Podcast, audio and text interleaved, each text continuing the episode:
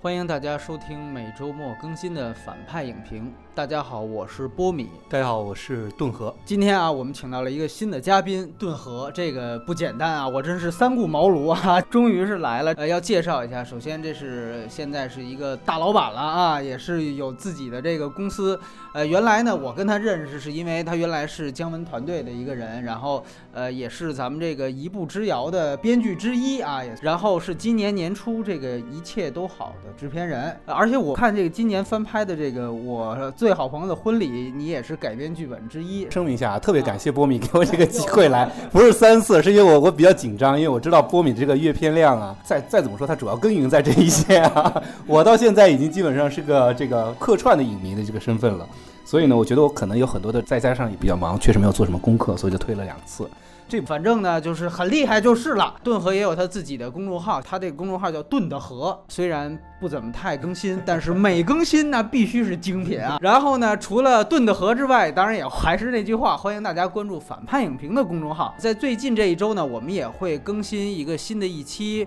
反派马后炮，聊聊呢这个下一个月疯狂的十一月档。这个节目呢，仅在我们的微信号推出。我也可以告诉大家，十月的最后一周呢，我们聊的电影其实会发生一些变化。我们马上也会在公众号公布下一周真正聊的一个电影。虽然之前在节目单告诉大家要聊《但丁密码》或者是呃《X 特遣队》，但是呢，我后来看到这个《但丁密码》这个烂番茄只有百分之二十二，所以说我们还换一个院线片啊，还是院线的，但是聊一个别的，所以大家可以去关注一下。然后我们现在进入正题来聊一聊今天的这部电影。它前提首先必须得说啊，这个它是二零一六年今年的一部法语片。它并不是原来我们知道，二零一三年斯派克琼斯拍过一个寡姐配音的那个他啊，这个注意区别啊。如果是说看见这个标题点进来是奔着那个听的啊，赶快关掉啊，不是一个片子。这个法语片的原名叫做 L 是吧？我不知道法语是不是叫 Ella 是怎么读，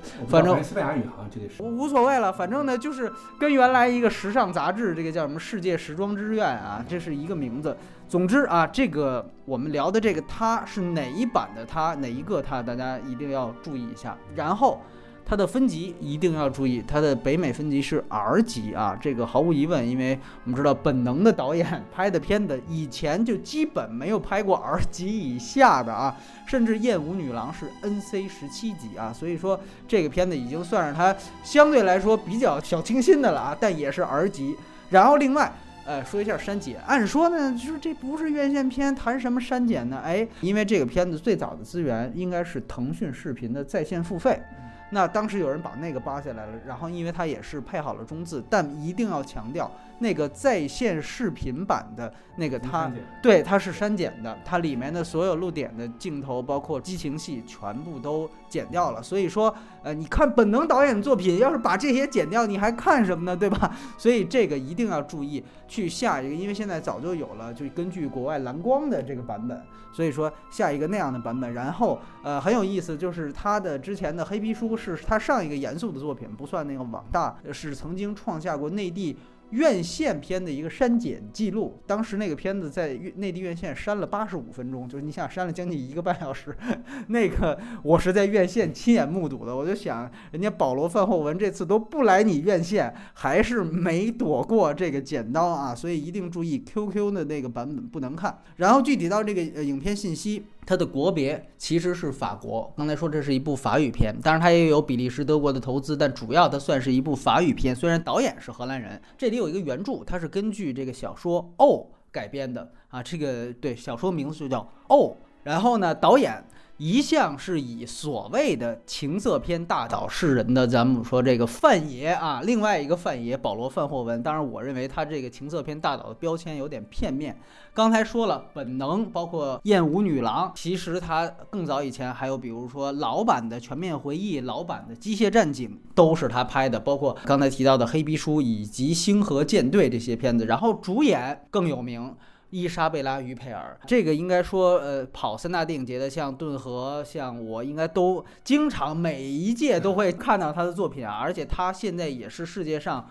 获得三大电影节最佳女主角，就影后这个奖项次数最多的人。他一共获得过四次，累积四次，威尼斯、戛纳各两次。啊。当然他一直不怎么演英语片，所以一直没怎么机会说提名奥斯卡。但据说这一次有那个公关公司想让他冲奥斯卡啊。好像这片儿是今年的法国申奥片儿对吧？没错，没错，确实是。当然，那个他说的是外语片奖项，但是对，只要你有北美发行，你就可以申请单项奖。对，对，对，对，对。哈雷克的爱是不是就是拿？没错，没错，就是《广岛之恋》的那个女主角嘛。对，她就拿到了那个影后提名，没错。然后这里面演这个合伙人老公的那位，就是克里斯汀·伯克，也非常有名。他演了可能是本世纪除了《钢琴家》以外最棒的三部二战片：《无耻混蛋》、《帝国的毁灭》。和刚才提到的这个黑皮书，那无耻混蛋里面呢，他就这个光头啊，演的是那个酒吧老板干掉了法沙的那个，然后呢，在另外那两部当中，他演的都是纳粹军官。所以说这个也算是一个就属于类似于某种情况下的特型演员啊，非常有意思的一个演员。然后另外一个本片的就是那个邻居的饰演者罗兰拉菲特啊，他也是一个法国首脸儿。他之前呢是呃主演过之前几年入围金爵奖是咱们上影节的那个爱情片《他爱他》，反正他都跟他这个词儿干上了啊。然后这是这片子的几个主演。这个片子的首映，世界首映，刚才说过了，其实是在今年的戛纳电影节上，当时是在场刊上获得了非常高的分数，但是最后颗粒无收。之前我们也在戛纳那期节目聊过，包括小婉他也说啊，错失影后什么之类的，咱们待会儿也可以聊一聊这个事儿到底是不是一个不公平的事情。然后说一下最后的这个资源和字幕情况，就像刚才那句话一样，资源的话。腾讯版千万别下，然后字幕的话，其实现在已经有了官方译本的中字，这个当然都是内嵌版本的，大家只能去找一些高清的资源里边内嵌，这个比在射手或者其他的单独的字幕网站上找到的那两个私人翻译的外挂字幕的版本要准确的多。由于呢这是一个法语片，所以说字幕还是非常非常重要的啊，所以再次提醒，这个片子已经有官方译本了。那接下来呢，我们进入打分环节。我跟顿河分别呢会呃给这个片子打一个分数，然后在不剧透的情况下，简单哎聊一聊为什么打这个分儿，然后向什么人推荐。说实话，我从他在戛纳的时候就已经挺关注的，尤其因为今年没去，前方的看的人回来都讲到这个片子特别好，然后也有尤其是于片儿的表演也特别好。嗯，所以就很期待，然后也基本上是第一时间就看了。我要想打分的话呢，我自己我先说一个我总的态度，我觉得这是一部非常好的电影。然后我觉得打分如果十分制的话，我愿意给他八分。但是对我自己来讲，他可能不在我的自己个人特别喜欢的这个 list 上面。我觉得应该是这么个情况吧。女性观众应该看起来是肯定没问题的。我其实觉得推荐这个词蛮那什么的，因为我这个片子入门的门槛真的非常低。我这么说的原因是，我觉得每个人应该都可以在这个片子里面找到乐趣。从文艺片的角度来讲，如果把它定义为文艺片的话，它其实没那么闷。然后事件的进展呢也非常的快，所以我觉得单纯从故事本身上来讲的话呢也很有意思，不存在哪些人就不应该看，可能少儿确实不应该看，少年不 青少年观众还是避开比较好。对未成年观众是吧？好好好。然后呢，对我来说说我的打分呢是七点五分，七点五分。呃，我其实真的也是犹豫了很久。按说呢，我其实算是保罗范霍文的半个粉丝吧，这么说。呃，但说句实话，这个片子在他的维度里，我个人觉得也就是一个七分左右的水平，甚至可能六点五分啊。而且我也确实认为呢，他在戛纳的场刊那个分数有点被高估了。我甚至认为啊，当时他颗粒无收，就没给他任何奖，包括影后，我觉得都是正常的。这个待会儿我们在人设环节提及于佩尔的表演的时候，咱们也可以聊一聊。但是考虑到啊，我上一期黑处有什么，我给了个七分，所以哎呀，我就说这个其实还是要区别一下，因为。这个也是我们这个节目的尴尬，这里也再次需要明确一下，就是虽然我们是院线片、院线外的片子插花着说，但是其实它全然是不在同一个这个评价体系之内的啊。那么黑处呢，像那个是完全是我们建立在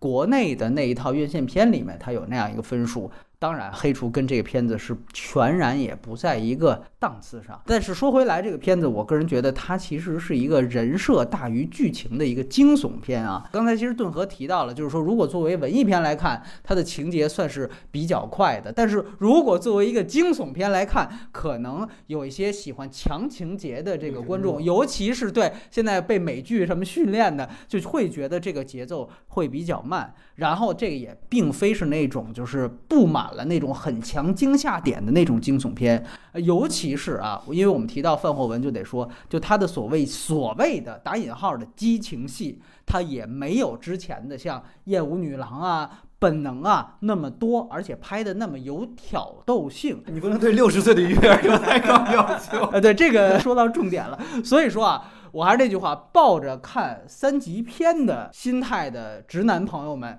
咱们就直接就别看了，对，因为他们可能很多人可能根本就没听说过于佩尔是谁，就知道是本能导演拍的，我得来瞧瞧。但是千万这你看完了，别到时候又说这脱了裤子就让我看这个，然后打个差评，这个我觉得呃不应该，而且现在那么多苍老师呢，对吧？咱们这个可以把它分清楚。所以还是那句话，推荐的话呢，其实需要大家一来有一个健康的心态啊，就是藿香正气啊，然后呢再有就是说有一点点心理准备，就像顿河说的一样，看之前告诉自己，这毕竟是一部戛纳竞赛片，把这个事儿默念三遍啊。然后再决定要不要往下看，这个就是我在打分环节想说的。接下来呢，我们还是老的流程，会分剧情、人设以及外延环节，详细的来聊聊这部电影。所以还是那句话，此处往下就有剧透了。我还是建议各位，就最好没看的话不要往下听。我主要是觉得吧，如果听了之后，很可能有对这个片子有预设，嗯，就是大概有一个预判在里面，很多观影的乐趣可能就没有了。没错，没错，没错。所以说呢，这个还是提醒大家。然后另外一点啊，就是外延环节，我们也可以到时候简单的聊一聊范霍文这么有话题性的一个导演，他之前的片子，包括只要我们一简单梳理他之前什么样的片子，他什么风格，就能其实找到很多理解这个电影的线索。所以这也是一个非常非常有意思的话题。OK，剧透开始啊，首先是剧情环节，也是先请顿河老师来聊一聊。因为我我刚听说波米是导演的半个粉丝哈，但是我估计 我估计他也也知道，其实保罗范霍文的话，我觉得他不纯粹是属于这个戛纳系或者是三三大系，其实他好像这是唯第第一次看的入围，嗯。所以我本质上觉得他是个情节片导演，尤其你提到黑皮书，黑皮书恨不得是五分钟就就转次弯儿的这种 这种剧作结构的，嗯。所以我觉得这个片其实是情节片的底子，嗯。但是能够入围戛纳，我觉得他还是有一点法国人喜欢的这种探讨两性关系一个小的切口，嗯嗯嗯，把一些比较细微而敏感的东西能够通过这个切口来展现。哎我觉得这可能是戛纳这次选择它的一个原因。嗯所以你刚才说到得奖，是我们待会儿再聊这个。我觉得那个也确实像嗯我也同意你的观点啊，嗯不得奖其实是挺正常的。我觉得它可能有一点取巧，是相对于剧情片来说，它用了法国调调，对吧？嗯相对于文艺片来讲的话呢，它又其实是很快节奏的，所以这种片子其实是很讨巧的。我是觉得它拿场刊的高分，呃，一点都不意外。你刚才问到剧情的话，我其实觉得它剧情真的展开的不错，从开头的这个强奸戏的强设置开始，加入了一点惊悚环节。虽然我觉得大部分观众，尤其是看片量比较多的观众，在大概三十分钟基本上就知道，嗯就能够猜得到凶手是谁，所以悬疑又不是它的一个关键情节点。我自己个人感觉他的剪辑是非常棒的，因为围绕于佩尔演的这个角色的话，大概有情人、前夫、儿子，对，包括当然了，最重要最重要的是跟邻居。那此处有剧透了其实也是关键人物，刚才说的大反派之间大概四五条线的交织，这个交织的剪辑的节奏，我觉得还是挺好的，嗯看上去单场戏都不是那么快。但是它整个的这个推进速度到后面的多条线的交织，我觉得都都做得不错，所以我觉得它是一个情节感非常非常强的一个电影。我是觉得，其实我我们对于片中很多的人物关系其实是有心理的预判的，但是他会那样的去处理，还是让我啊有这个 surprise 在里面的。OK，当然了，我首先喜欢他跟他儿子的戏。然后哦，对我觉得他那条线是特别有意思，最后在葬礼上揭穿了他儿子的那个喜当爹这件事，然后我觉得处理的相当的冷静和 和克制，这是我觉得挺有意思的。还有一个我喜欢的戏是强奸他，以至于两个人能带来一个是施虐，一他是在受虐的受虐的时候快感的，嗯。他的这个施虐者是他的这个邻居嘛。对对，我喜欢的是他在车上就告诉邻居说：“不行，我决定去告发你。嗯嗯嗯，”呃，我刚才在节目开始之前跟波米有聊到一点啊事情，我觉得从剧情上来看，保罗·范霍文，你也不知道呢，他是一个非常崇拜女性的视角呢，还是非常恐惧女性的反女性的这个视角。我一直这个是我觉得看这个电影，当然他之前前作里面已经有体现啊，本能什么之类没错但这个片子确实让我的困惑更加加深了一点。我觉得在这里面的话，于佩尔饰演的女性，可能对很多女观众来讲的强大的让人恐惧，嗯自由的让人向往。我觉得这句话我刚才看短评的时候，我是觉得讲的 确实是确实是有道理。还有一个，我在刚才在在聊到哈，我觉得可能这个是真的男性和女性不一样的地方，嗯就是男性看上去是很理性的，通我说通常定义上啊，嗯女性看上去是很感性的。嗯我觉得他这部戏里面，我觉得这句话当然是对的了，因为我觉得男性必须某种程度上还是靠理性在驱动来做事情，女性的话确实会更容易感性一点。这个片子里面设置于佩尔好像是个非常理性的女的，你看她的父亲犯下了这个这个滔天滔天罪行，她从小就被这个媒体报道，然后呃理这个社会社会的压力歧视好，然后她成长成为一个成功的职业女性，领导了一个游戏公司，冷静的做着情色的游戏，然后处理着各种关系，看上去很理性。嗯但是我刚才说的两个情节，我之所以很喜欢，我说嗯本质上这里没有不尊重女性的意思啊，我说嗯本质上女性还是凭冲动和凭感性的东西在做重大的决定。我放弃了跟我儿子很低调的来聊你的私私人生活的事情，我也放弃了跟这个罪犯，我说我们当初应该怎样一个怎样。他他在做这个，我决定告发你，好像他是经过了一件事情启发的，但本质上是一个非常冲动的行为。我在我想在这个事情如果形成了一个关系的话，我觉得男的会在这个之前有所考虑的。我们要不要进入到 sex partner 的这个这个局面，然后我们就往下走？男的是不会回头的。但女的随时就说不行，我们得换换个姿势，换个方式。所以我觉得这是他在剧作上驱动这个人物让我觉得着迷的地方。我是觉得他对于男女的把握还是很准确的。然后另外我再多说一点啊，嗯我还听过一个说法，就是说女性相对来讲比男性成熟的早。在这个片子里，我觉得他让于佩尔始终处于一个居高临下的状态。所有的男性角色都挺傻逼的，对对对啊，他的他的生父当然是了，他的前夫，他的下属，他的儿子，还有他的炮友全都是 全都是过不清楚自己日子的那种人。嗯当然了，在他所有的眼里是，我觉得，我觉得这句话用用用这个电影的剧情用一句话解释：所有男人都是傻逼，所有女人都是被傻逼迷恋的大傻逼。我觉得 这句话可能粗俗一点啊，但这个片子里面除了于佩尔以外，其他人都是可笑的。比如说于佩尔的妈妈，对吧？她的丈夫是个滔天罪行的杀人犯但是她一直捍卫他，对对吧？于片的闺蜜自己老公出轨了，就跟跟自己的闺蜜蜜出轨了，她完全不知道，对吧？还还很爱她的老公。嗯对然后就是里面的里面的男性角色就已经够孱弱的了，里面的女性角色还还迷恋这些孱弱的人，我觉得这个这个设定真的是超有意思，所以这个但是真的是围绕着于佩尔来的 所以，所以这就回到我原来结论。我看完这个电影最好奇就是，到底在导演的心目中，他对女性是一个什么样的一个状态？是恐惧呢？是厌恶？是深层的厌恶呢？还是深层的迷恋？哎，或许他自己都说不清楚。这个环节啊，我们在外延环节嗯再试图的解答一下和分析一下。OK，呃，我来谈谈剧情方面。就像刚才顿河所所说的啊，我个人觉得他其实，呃，首先你刚才提到的开场的强奸戏，我非常认同。我觉得这个片子的开场其实是非常非常棒的。这个片子如果有一些我不太或者让我稍显失望的东西的话，是它有点虎头蛇尾。就是我在看前三十分钟的时候，我觉得这个应该是一个超棒的电影。这个其实不是范霍文第一次以性爱场面开场，我们都知道最著名的一部之前的就是《本能》啊，但是这个从剧作角度来说，这次是强奸开场，它其实具有某种母题领导作用的意思啊。然后，而且我们知道啊，就是说像强奸这样的事件，在传统的惊悚片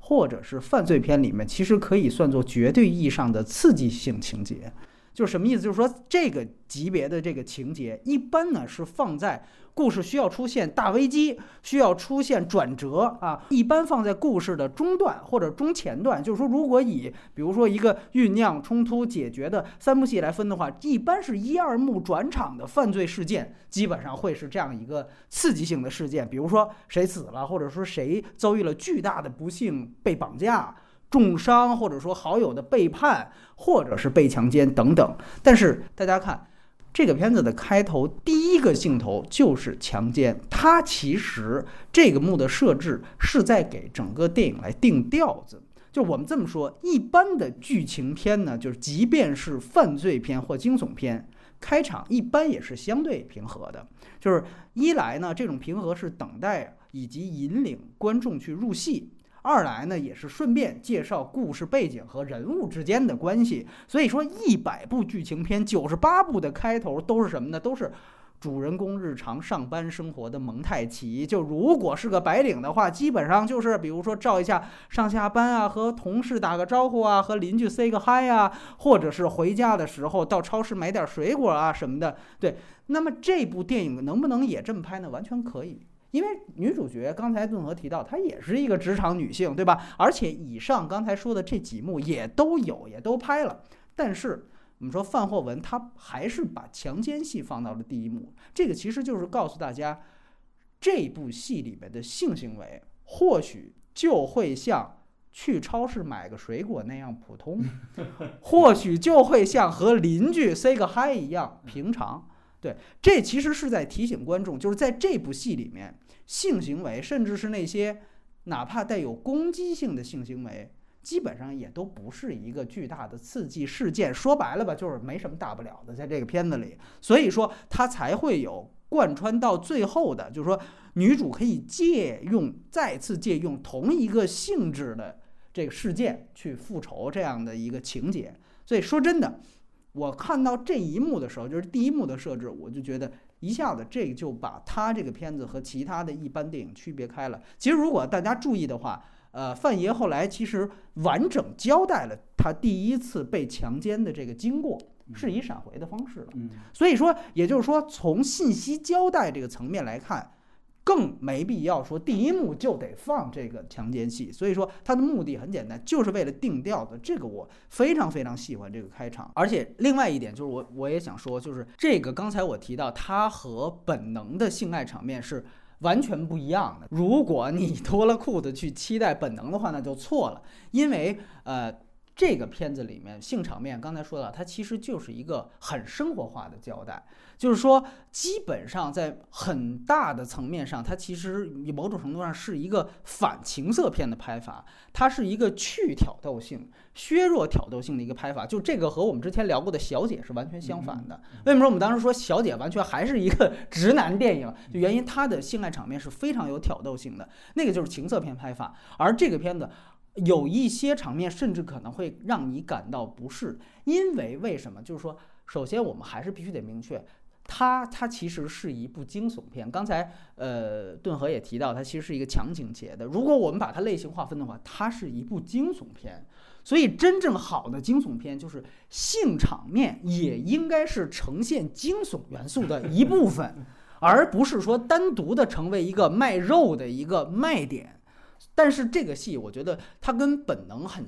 又有很像的一个地方是，它其实真正是以性场面就几场的床戏。来作为这个片子真正的剧情驱动，对它没有这几场戏，它其实是呃这个剧情是进行不下去的。就这个实际上是这个片子的这个往前走的一个叙事的内核。这个其实很像《色戒》也是这样。对对对，就是说性场面是这个片子本身。《色戒》其实你现在你跳脱出那些时代背景去看，它如果做类型划分，它也是一个惊悚片。色戒是典型的惊悚片，政治政治意味很强的政治惊悚片。所以说，呃，你如果把它放在这个体系之下，你你去衡量它的性场面，它一定是没有挑逗性的，而是带有某种惊悚层层面的。那这里我也说一些我个人觉得在剧情上可能稍微有一点点，当然咱们也可以值得讨论，就是说。呃，你刚才其实呃，顿河提到一个地点非常好，就是说这个女性角色看似是其实是非常理性的，但其其实她有感性一面，我同意。但是呃，对某一些具体情节的看法，呃，可能咱俩有稍微不一样啊。但是我个人觉得，为什么同意这一点呢？就是说，确实你看他之前他这交代这个女性角色。呃，他试探或者说他对两个非常关键的人物有过这样的一个接触，一个就是他的下属，唯一一个啊有点爱慕他的那个下属，还有一个就是他对他邻居，是他很爱慕他的邻居，那。这两个人物在这之前，你会发现，其实女主角压根儿没发现，他们其实就是各自事件的始作俑者。那个爱慕他的人，其实就是那个制作他那个那个那个把他游戏 P 上他脸的那个那个人物，然后他甚至还给他钱让他去调查，对吧？这就证明他。呃，交代这个人物完全是一个有点 有有有点搞不清是非、自作聪明的这样的一个状态，就是这个女主角。然后邻居那边就更甭说了，是吧？他开始他对着他邻居手淫，但是最后才发现强奸犯其实就是他。所以说这个人物在开始啊，其实是有一点点太自作聪明了。但是到最后你会发现，他整个的复仇过程又是一气呵成，基本上用后十五分钟解决掉了所有男人，你知道吧？就是这个转变。呃，虽然我们待会儿会试着分析他可能从生理和心理上的一些原因，但是可能我觉得这个一一下子就忽然无敌的这种状态。呃，就如果从剧情片或者情节的角度考虑，原来布拉德利·库珀演过一个片子叫《永无止境》，嗯那个很简单，就我吃了嗨药，对我立刻就聪明了，这大家都能理解，就是这个逻辑是非常清楚的，因为我这里面有一个 bug 的存在，就是这个药。但是这个片子怎么让一下子让他一个完全在男人面前前面是无所适从的一个状态，忽然一下子抖起来，这个我觉得稍显生硬一点点。当然，呃，我们后来也会去试着去解。也是在人设环节，但是呢，我说回来，除了剧情之外，呃，我还比较喜欢这个片子的几个它在象征上的一些做法，就比如说刚才提到的这个性游戏，你会发现这里边有两个两次剪接都是非常有这个暗示性的，就是比如说前面是真正的这个性场面，或者说是他闪回的性场面，然后马上就接到游戏直接的一个镜头，就是那个其实是有很限制级的那个那个游戏的镜头，就是一。堆触手出来，然后然后把女主角进行这个这个呃强奸，甚至是是侵犯。那这个其实就很能够去理解，或者说很能够去让观众去带入这个女主角本身的心情。就是说，其实某种程度上，她用性，她用游戏的场面。去直接去铺垫这个人物的这样的一个一个故事，所以这个我觉得是非常好的。然后另外一个，我觉得就是关窗戏，我是这里面所有情节里我最喜欢的一场。就关窗戏很高级，就是说这里面其实大家可以看到，就是窗户其实某种程度上就是性器的隐喻，就是你可以看到，呃，开场。开窗行为就是他要关的一刹那，两只黑手出来扒住窗户，这个行为本身其实就造就了后来的性行为的发生、强奸的发生。然后中间女主角又透过窗户，对吧？去呃去去手淫，然后再看后来就是一只鸟，你知道吧？一只鸟撞上窗户，然后死掉。然后他对于麻雀是那样的一个态度。到中段的时候，那么。邻居以真正邻居的身份，就由于是要关窗户，所以又有了一个无法进行性行为的一个一个场面，所以两个人就就是刚要开始，那个男的就说不行，我这来不了。所以说，呃，这一幕我忽然就想起了，OK，这还是范霍文原来最最擅长的那些东西，就是说很容易的就想起原来。本能的那段追车戏，就是沙朗斯通在前，然后这个道格拉斯在后的那场追车戏，那个其实就是典型的范霍维的拍法，就是他能把追车戏拍的比这个他那本能里的床戏更色情，就一样，就是说关窗戏我能拍的比这里面的性场面更暧昧，这个是我们说真正的电影手法和艺术手法的体现。呃，我个人觉得，甚至呃。咱们结合本能的那场追车戏来说，当时他是把这个踩油门和性高潮做了一个非常棒的一个链接。他的那场戏，甚至是我觉得在剃刀边缘图书馆追逐那场戏之后最棒的一个性交隐喻的一场戏。所以说，看到它里面有关窗这场戏，包括结合窗户，哎，我也觉得这个戏其实拍的非常非常漂亮。对，然后另外一个我想说的就是包括大家可以注意到，还是范霍文原来很擅长的，他擅长用光，尤其擅长用刺激性暖色调去呃渲染这样的整个的这个情绪的。这个你里面你会看到，比如说红颜色的使用，红色的使用，这个其实是非常重要的一场戏，就是他跟他邻居在地下室的那场戏，他儿子在上面睡觉，那地下室是完全的红颜色打在两个人的身上。那我们知道红色代表着性冲动，代表着危险，那么这个其实是整个，而且那场戏我觉得是这两点具备了，没错没错，而且基本上是呃两个人关系由盛转衰的一场非常重要的戏，所以说。呃，而且那场戏之后马上是派对，就是他们庆祝游戏做完了，派对的戏仍然是笼罩在一片红色当中。你会一下子明白，在那样一场戏的时候，这个红颜色基本上就预示着某种程度上女主角的复仇开始。所以说，这个戏有的时候不是单单以情节本身、台词本身来交代剧情，它在很多方面有暗示性。刚才提到的窗户，再说一点，在关窗户那场戏的时候，他还没有明确告诉观众。呃，邻居就是强奸犯。但是如果我们明白窗户的意思的话，其实，在那场戏就已经知道啊，前面他跟开窗户跟那两只黑手的这样一个对位关系。所以，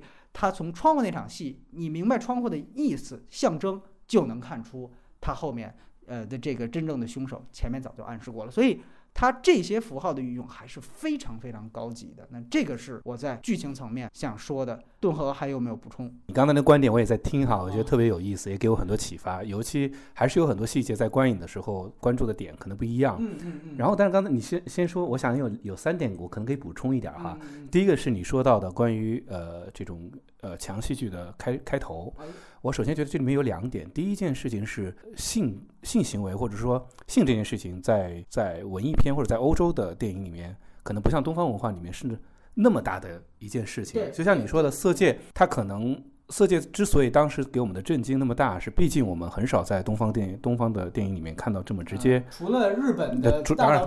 当然，当然，我至少说的是华语片里面吧，就是这类电影里面严肃的用性来讲述故事的。当然，他们原来也说过，我记得当时采访李安，他也说了这三段，他说我是一个羞涩的人，但是对于这个来讲，觉得完全不可以删减，或者必须要，是因为交代了人物关系的递进。但是我觉得在欧洲片里面，可能大家。在接受起来的心理上是会更容易一些吧，这是其一。其二来讲的话，我确实觉得它是个强情节，但是它后面有更，第一是有戏剧性的反转来解释这件事情。对于强奸，显然女主角并没有她看上去那么介意，她感觉到的，我觉得有两个吧。第一个上是心理上被侵犯了，但从生理上是享受的，对，是享受的。那么这个这个设置设定已经。已经超过了这个开篇的这个的这个的情节了，所以我觉得它后面是有有往上翻的可能性的。然后第二点是你刚才提到了，就是这个隐喻哈，我觉得其实也挺好玩的。我记得我见老板说过一句话，我是非常赞同的。如果把任何一个故事的人物和情节做到极致，那么它就有了隐喻的空间。因为我觉得是很多事情，我们除我们排除讲它关于这种。就是用窗户来来，你你这句话的前老板是姜文吧？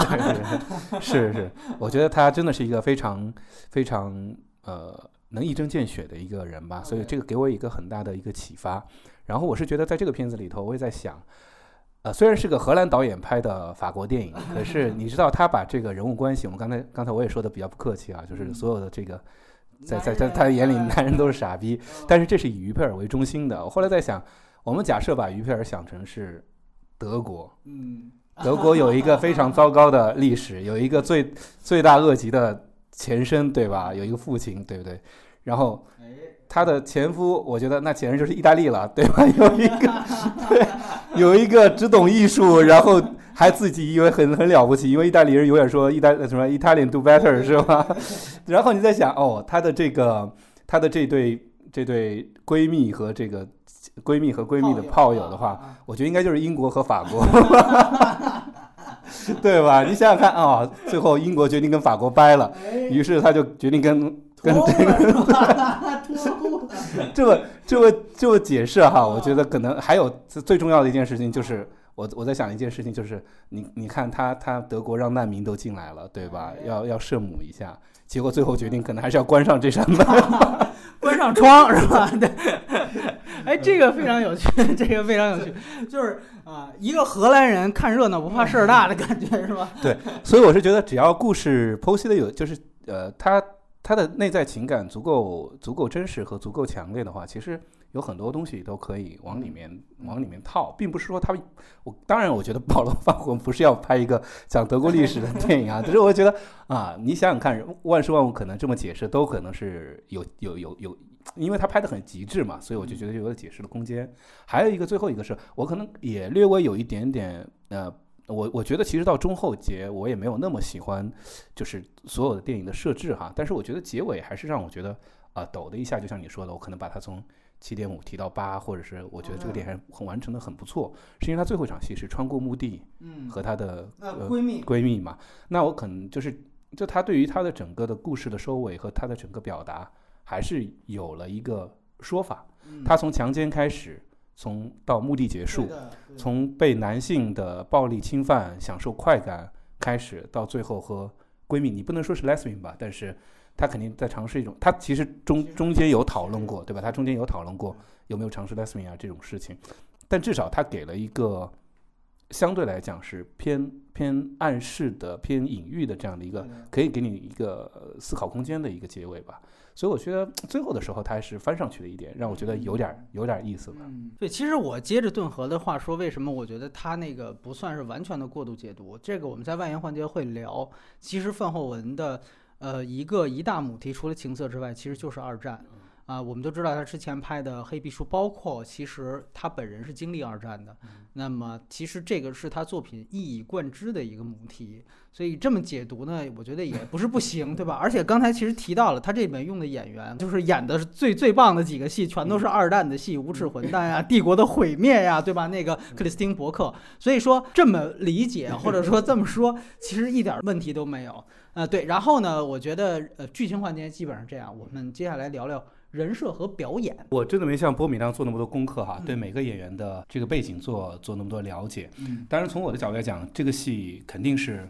于佩尔的核心戏，而且我我我我觉得我讲嗯，就是不负责任的说一句话，我是觉得于佩尔挽救了这个电影，我觉得他把这个电影可能从一个 B 档可能提到了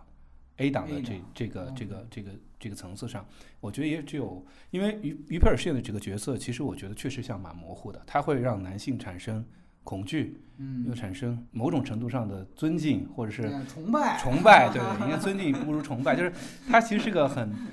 很复杂的一个人人物了。我是觉得这个这个确实是一个呃女主角是第一位的一个戏，所以其他演员我觉得某种程度上，我觉得先先说其他演员好了，其他演员某种程度上都是功能功能性的，对我个人会这么感觉啊，他要完成他完成他的任务，所以你想。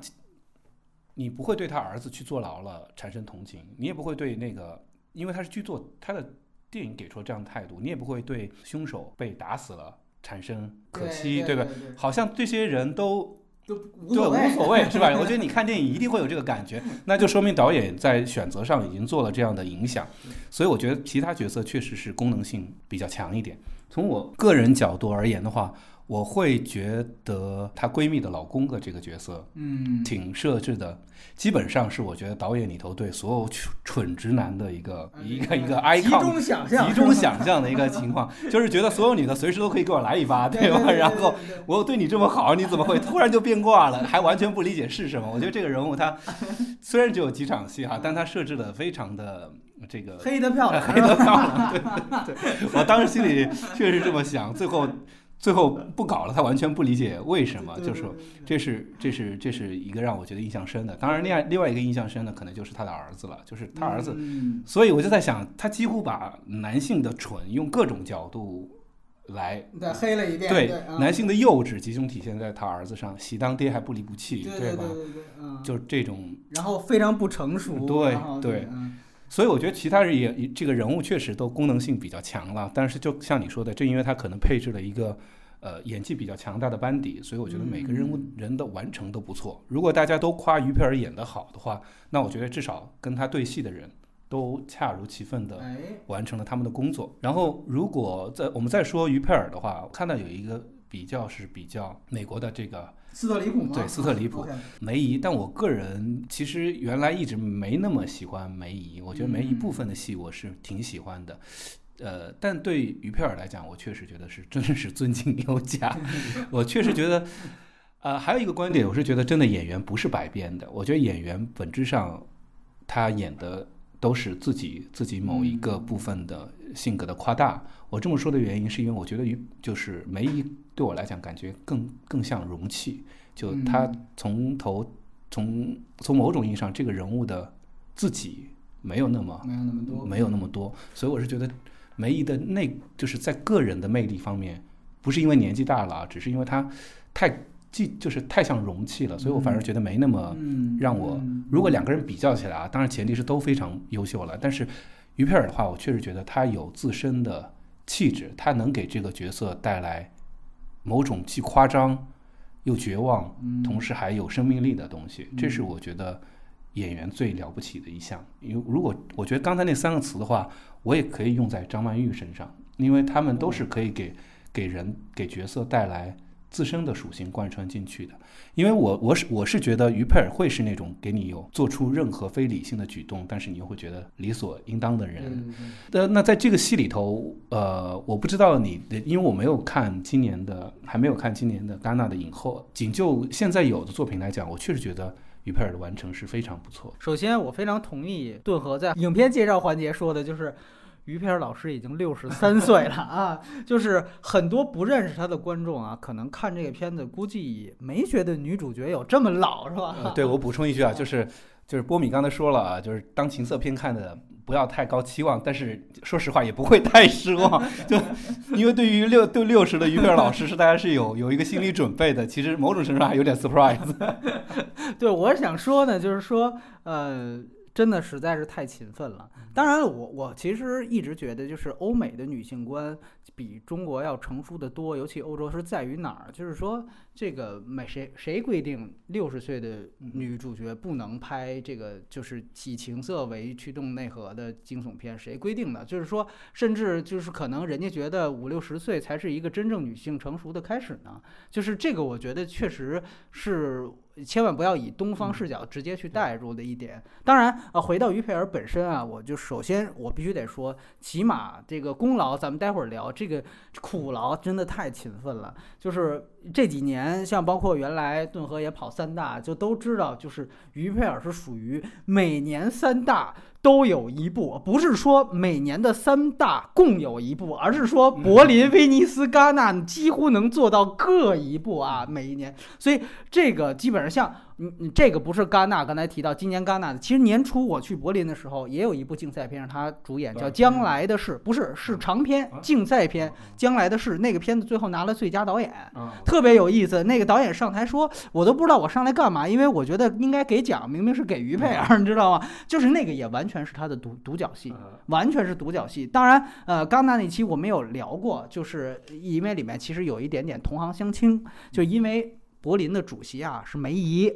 然后呢，这个柏林影后是于佩尔啊，唯一没拿过影后的这样的一个呃，这个这个大满贯的一个呃，而梅姨自己是没拿过威尼斯啊，其他两个都拿过，所以呢，就特别有点像，先哎不能让你先满贯了。对，有点像这个之前这个德约科维奇跟纳达尔的感觉，对吧？我就不能，当然今年呃德约科维奇拿法网了，之前就是我就不能让你拿着，就有点那个感觉。呃，所以说毕竟他是他是主席嘛，呃，然后再往前，就去年的威尼斯是你说的短片，是胡伟和。呃，张建民拍的那部就是那个片子还挺文艺，叫什么啊？人生若只如初见，对他演了这么一个片子。因为我们知道于佩尔他其实作为一个法国呃以戛纳为中心的一个。算是某种程度上文化符号的输出，呃，于佩尔其实是非常关注与，呃，说白了吧，就是第三世界所有国家导演进行合作的，尤其是戛纳系导演进行合作了。所以，呃呃，这个开始顿河说，这个其实范霍文根本不算戛纳系，特别对。但是别忘了，于佩尔是对完完全全的戛纳系啊。对，所以说这个就是他要不是没人事了，对，他就是戛纳的组成部分啊。他基本上你看他之前跟柬埔寨导演潘立德呀，包括就是一些东南亚的导演都有过合作，所以你就证明呃，包括这次的胡伟，就是他完完全全是因为我们知道法国其实我们他们美国是以资本。做做电影的资本输出，法国是以戛纳电影节为中心做文化输出，做艺术输出。那艺术输出的重要符号其实就是于佩尔，于佩尔是他的所有文化输出的一个非常大的一个符号，所以他的符号性是远远超过于他作为演员的一个性质的。呃，所以这是我们为什么老把他跟梅姨放在一起比的原因，就是当时某种程度上，原来桑普拉斯阿加西的感觉就是。这是无，就是无，就是没有第三个人的感觉。他们两个是当时现在还活着的女演员里面最棒的两个人，就是从各种层面上，就是谈回到这个片子本身。哦，对，还还没说完。去年是威尼斯有一部，然后今年柏林也有一部，然后再往前推，去年的戛纳《猛于炮火》啊，对，哎，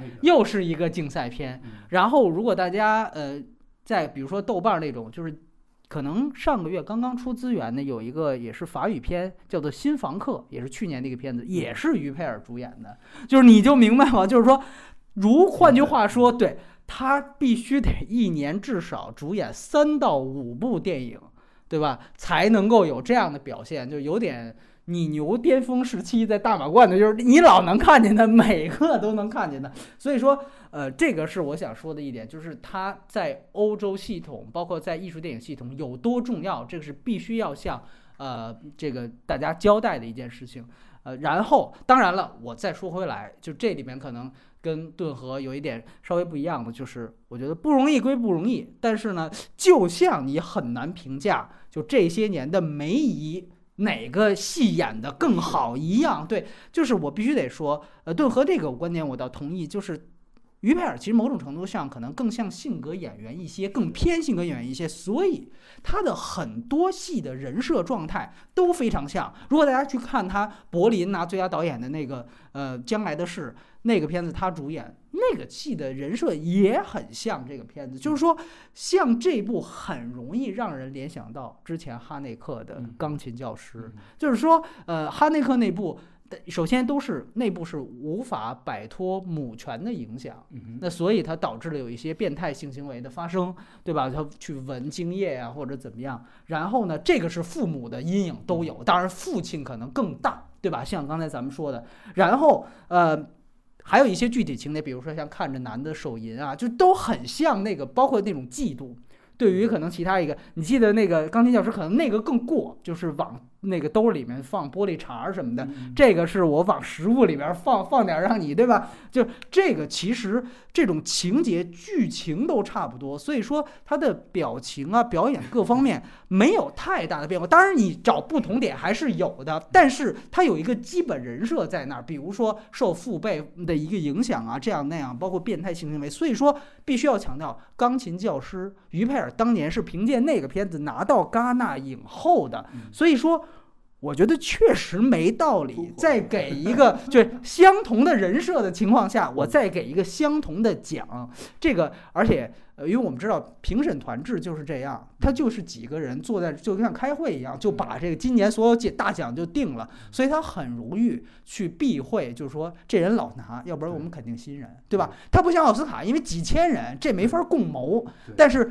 几几个人往那儿一坐，这个有一人只要他呃说服能力强，他一说这么一句话，大家一想，确实是你看他都拿了四个了，戛纳都拿俩了，咱别给他了，这很正常。而且又一说，可能一看钢琴教师确实像，对吧？这个，所以我觉得从这个角度来说，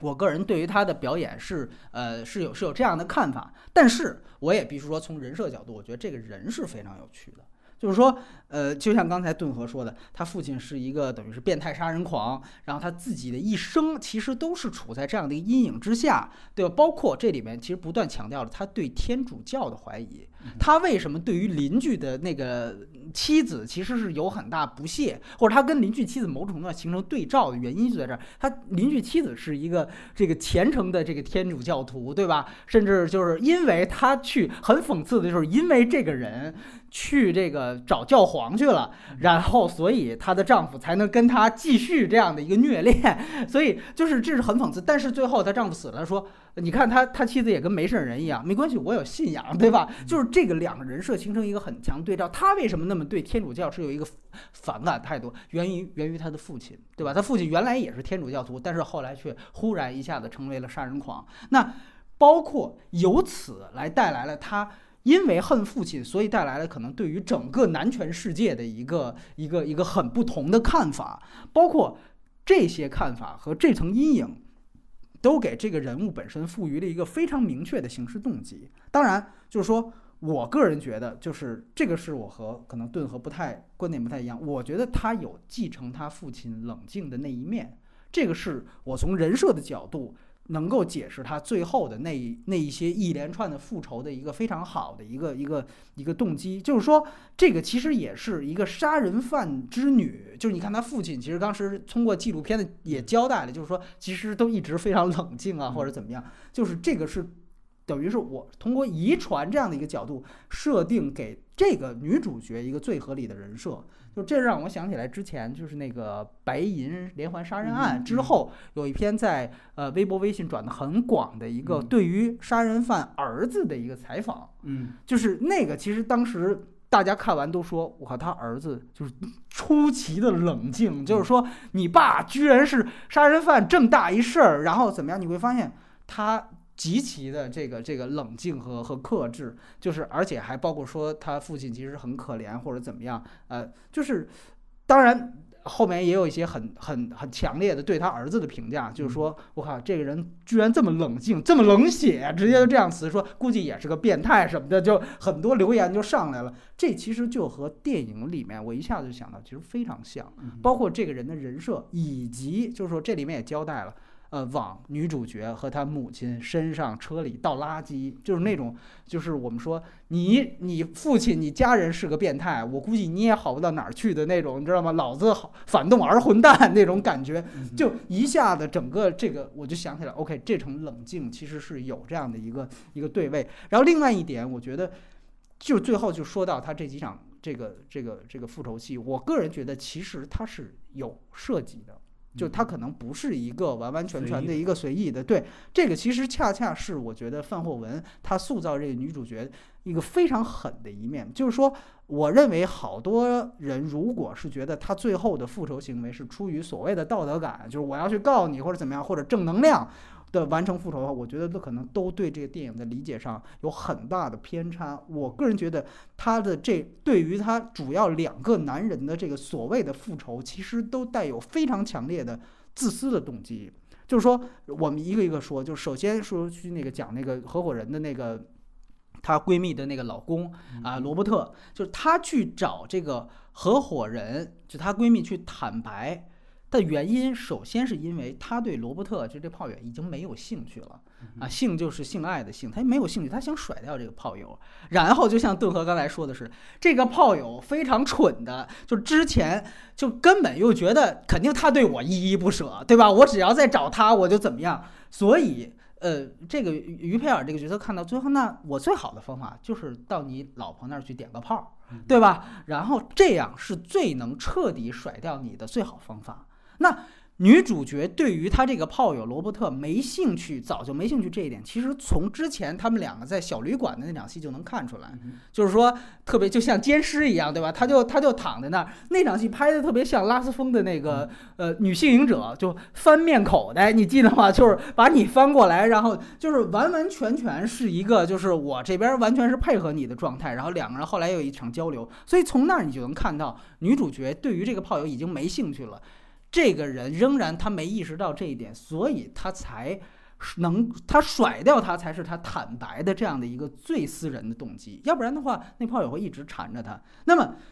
另外一点，其实就是刚才顿河说的这点，我觉得已经非常明确了。其实女主角跟她的闺蜜其实就是有百合关系的。这个我觉得，因为熟悉范爷作品的人都知道这一点，就是他之前的所有大部分的主人公。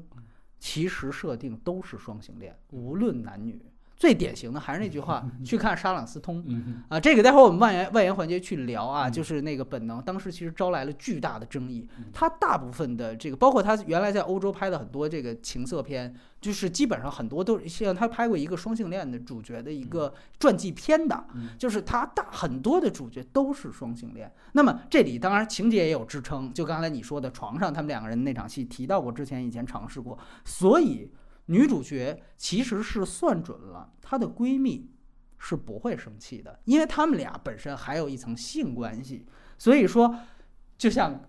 顿河很敏锐地看到了最后那个墓地那场戏，它其实就是，如果我们把它也算作算计的一个，就是女主角设计的层面一讲，就是很简单，我踢掉你的老公，你是我下一个炮友的那种感觉，这个暗示一下子其实就出来了，所以这个是他整个。对于合伙人和合伙人老公这场关系的一个人物关系的一个非常清晰的东西，你就能找到任何的对位。然后 OK，然后咱们再说关于邻居强奸犯这个事儿，其实也是一样，就是女主角，我非常同意敦和之前说的，她确确实实是需要通过那种攻击性性行为来找到某种快慰的那种女性。但是，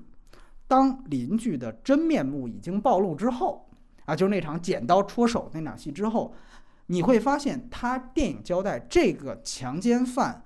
他的性能力已经不行了。就是当他的这层面具被扒下来之后，他已经无法对他已经无法站起来了。所以说，这个在地下室那场戏其实交代的非常清楚。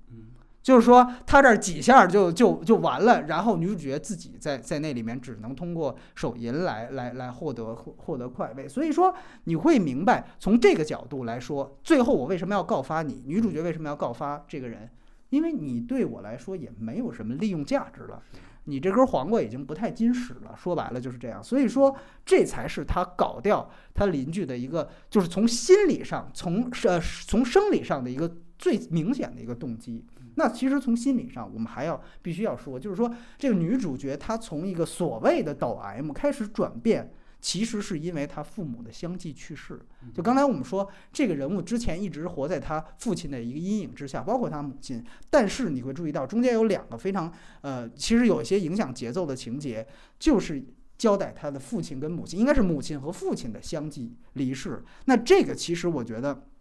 因为我们刚才说的，他。就是父亲带给他的阴影，以及他父亲给他和他的家人招来的这种社会歧视，其实某种程度上是女主角需要通过不断偷情，就是其实说白了就是通过不断没违反某种社会道德来获得快慰，其实就是他反抗这种不公平的社会对他的歧视的一种反抗形式。他其实是有这样的一层，就是更高层面的一层形式动机的。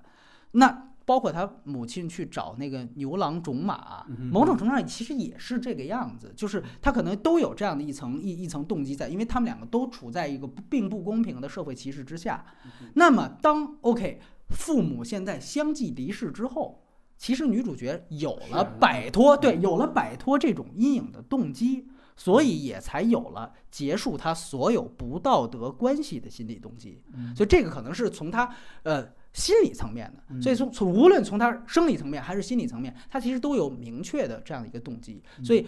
我所以我才觉得觉得她可能一不是随机的，二可能他并不是出于某种什么正能量啊、道德感啊，当然不是对，所以啊，包括呃这里我也觉得非常有意思的就是他跟他儿子的这样的一个关系，就是说呃。我就就是一句话，就是觉得我儿子不够成熟怎么办？我让他成熟的方法就是让他杀个人，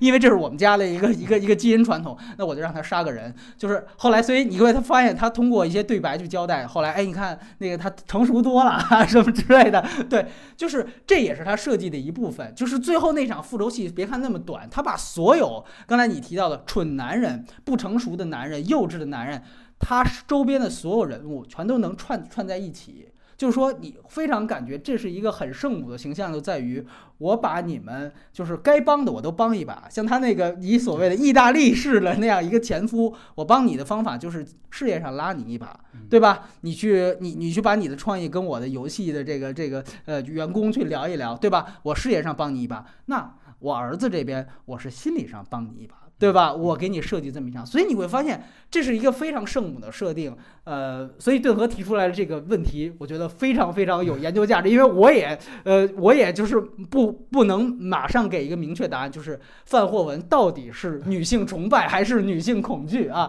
呃，所以这个其实我觉得是是非常非常有意思的。所以我觉得就是虽然就还是开始打分环节我说的，它虽然是一个惊悚片。是一个人设大于剧情的惊悚片，它节奏比较慢，但是因为它把节奏放下来，所以它也把女主角的每一步的行事动机都交代的非常清楚，所以它从人设的角度来讲是非常扎实的一个电影，这个是我的一点点感触。我觉得那个波米对这个就是女主角的人物的形象分析的是挺挺有道理的，我听着也觉得挺有意思的。然后他我记得有一场戏是他把他母亲还是父亲的骨灰。对对，对撒到河里，母亲母亲母亲对吧？应该是母亲。我在想，我觉得其实某种程度上，就像你说的，他应该是对呃父母的阴影的一种摆脱，显得很随意的。其实很随意的方式，可能其实说明的是一个内心深处的一种情绪。然后呃，其实我觉得，就我们刚才已经讨论过的所有的性关系，其实嗯，它某种程度事实上是人物内心的呃一个状态的映射。呃，我们。呃，确实对，我们并不是要在，因为因为你要真的要去看看看带劲的，你就不用看，对吧？你就不用看这种这种电影了。这种电影其实某种程度上，它所有的性情节都是为了剧情和人设来服务的。呃，说到社会对他们的，说到他母亲找牛郎也好，或者他在这段关系中的控制，就是在这段虐这个虐恋中的控制来讲的话，我觉得某种程度上都是女性占据了这个。主导主导地位的，呃，最后的复仇呢？我是觉，就是他安排他儿子把他给杀了，而且他最后通过一个拖延时间的方式，等待着他儿子。妈的，你终于来了，是吧？我等了这么久，我已经不是这么久。对，确实这个女主，呃，我记得你刚才有一句话在这讨论了，就是说关于这个女主角的心智的问题，哈，就是说她她是不是一个是不是一个聪明的人？我觉得。人不是全知视角的，就不可能知道每件事情的发生。但是我觉得他能用自己的方式把这些所有的问题都解决，都收对都收手，可能就就已经证明他是一个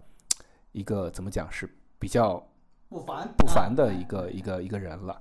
呃，从这个角度回来说的话。我记得你刚才还讨论一点关于影后的问题哈，就我确实觉得就是拿不拿演不演得好和拿不拿奖，这基本上是两个范畴的事情。对你的年纪、你的行业地位，有的时候也许如果这个片子是在柏林。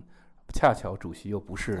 不是梅姨，对吧？很有可能就成为成为大满贯，因为大家乐见其成。你有一个这个，因为我觉得这个作品，你说让他拿影后没问题，你说不拿也说得过去，就应该这这么一个状态。所以时运命也得奖是这么回事儿，就是呃，你就是你，因为你刚才已经把这个人物分析的非常的立体了嘛。就对于这样一个内心非常强大，然后情绪又非常敏感，然后掩藏自己又随时释放自己。就是我觉得他的每一步行为，因为我强调他的偶然性是在于，他可能有一个技巧的一个设定，但他在某些环节的反应又是非常，嗯，非常的这种随性的、随意的。我我是觉得，比如说这个在葬礼上对儿子的指责，我并不觉得是要在众人的羞辱面前会让他变得成熟起来。他其实有某种 drama 的部分在，但同时他又是一个极力要去控制这个。世界的世界的人，正是这个矛盾可能让这个人物有意思。我我我觉得于佩尔就是我们刚才也讨论到于佩尔和梅姨，我在我的 心里想，我始终不知道梅姨是一个怎样的人，因为我看过他一篇报道，哇，呃，这个妻贤子孝是形容男的呢，但我觉得对他也一样，好家庭好主妇，然后再做了一个好演员，什么演什么角色都能演，真的是一个容器。于佩尔就像你呢，他真的是一个标志，他他我觉得他很像。很像欧洲中产阶级的代言人，就某种程度上优雅得体的无懈可击，某种程度上又变态的无法无天，就是能把这两个两个很很很很有机而不违和的这个 组合在一起，我就觉得于菲尔真的是这方面的代言人。所以你刚才这个角色，我觉得他充分的完成了，可能也。呃，因为他完成的不错，让大家有了这个解读的空间。你看过《钢琴教师》吗？我看。你觉得这两个角色呢？呃，首先是因为故事的年代背景毕竟不一样，不一样。我觉得这是最大的区别。因为呃呃，所以我们会联想到德国啊或者什么之类的。其实因为这种 这种故事，它跟它跟当下有某种呃有某种接近性。我说这个接近性，当时欧洲文化的基础上的，因为我觉得呃东方人来看的话。那就不是说东方人啊，我觉得我们我们讲放到电影的爱好者，放到最普通的观众，比如说这个片子进院线，我觉得很多人是无法理解这个女女主角的动机的。那我觉得，因为你说到钢琴教师，因为我觉得不太具有可比性，或者说他某种像你说的人物的内核可能都是一样的，就是有疯狂、有绝望、有倔强，还有对男权世界的一种挑战，这些东西都都有。但是在在在这部片子里面，你会看到媒体。施加的力量，然后因为媒体的左右，这个所谓的正义在里面，对吧？警察他说了一句话：“我从来不找，从来不找警，从来不找警察。”他其实还是会有更多现现在的这个环境对他的对他的影响造成的东西，所以我会觉得这个人物会让我更呃更有共鸣，更有共鸣感一些。对，这个其实确实是这样，就包括你注意到那场他撞车翻车的那场戏，就是因为和一个记者打电话，然后对，感觉特别像原来我们干的事情，是吧？有个什么事儿，哎，这个严总来分析一下，对，你怎么看这个事情？那边我不方便接电话，现在光就挂。对对对。然然后在报纸上就会说他拒绝回答这个问题。对对对，他无言以对。对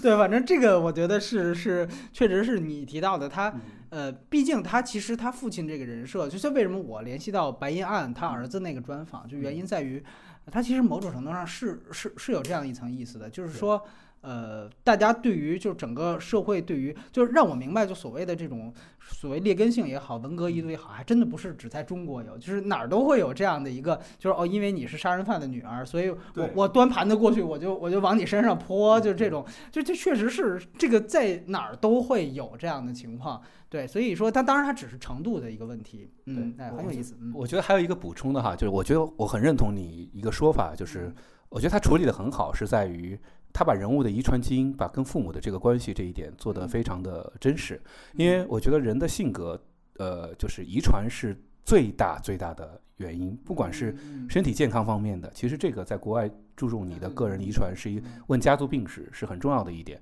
另外就是性格的方面，就是呃，他除我可以补充一点是，他除了遗传他父亲的冷血冷静之外，可能他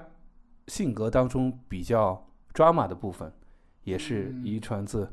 还有他他他母亲。我我想说的是，他其实可能我觉得这两是两者的一个综合。在这个故事里面，你刚才说到了一个媒体对于人或者说事的关系，我觉得这个地方也很也很奇特，在于其实就像你刚才说的，看这个白银案的这个儿子读他的采访，呃，除了我说人们会对他就是平常会对他丢盘子啊什么这种 这种东西一样，人们另外一个东西是。不管你想不想展现这个，人们还是会评价你。你看你是他的儿子，所以你跟他一样。我想，如果放在这个人设里面，他也一直在接受这样的信息和想法，那么他这个又会不会反过来影响到他的人格更具反反社会性，或者加速它更加冷静和冷血？其实这是一个。相互相互作用，人格的养成，因为它不是家庭养成，那么就是社会养成，所以我觉得这个东西就很好玩，就到底哪部分来自于遗传，到底哪部分来自于后天你把它推到推到那里。但我觉得这个总之来讲，就像刚才你已经分析了那么多哈，我觉得这个人物是有意思的，就是至少在当下的一个时代，还有一个我觉得我始终觉得，呃，欧洲的电影有为什么会比纯粹的商业片？要有意思一些，我不能说纯粹说好一些，因为我觉得它建立在两个基础上，就是一个基础是都是讲的反常行为，但都是人的正常情感所驱使的。我们经常在生活在一个你应该这么做，我觉得我会这么做，可是你要想，其实很多时候我们都就是每个人都懂得道理，但都都做了奇怪的事儿，对吧？那第二件事情是什么呢？是呃。你比如说，我觉得在中在我们网络上面经常会看到所有的讨论，大家都是当然了，在这个片子也一样。我觉得这也真的不分哪儿，但是可能那边环境好一点，就所有人都愿意当道德，当当键盘侠，当道德老师，当圣母，当圣母。对，但是相对来说，我觉得一个很更更更成熟一点的社会来讲哈，每个人会有更多的自省精神，就是所以，比如说你会看这个电影，会分析这个人为什么会这样这样的原因，我觉得。在整个欧洲作品里面，他们都存在着这样的一个意识，嗯就是自省的意识，以至于这个人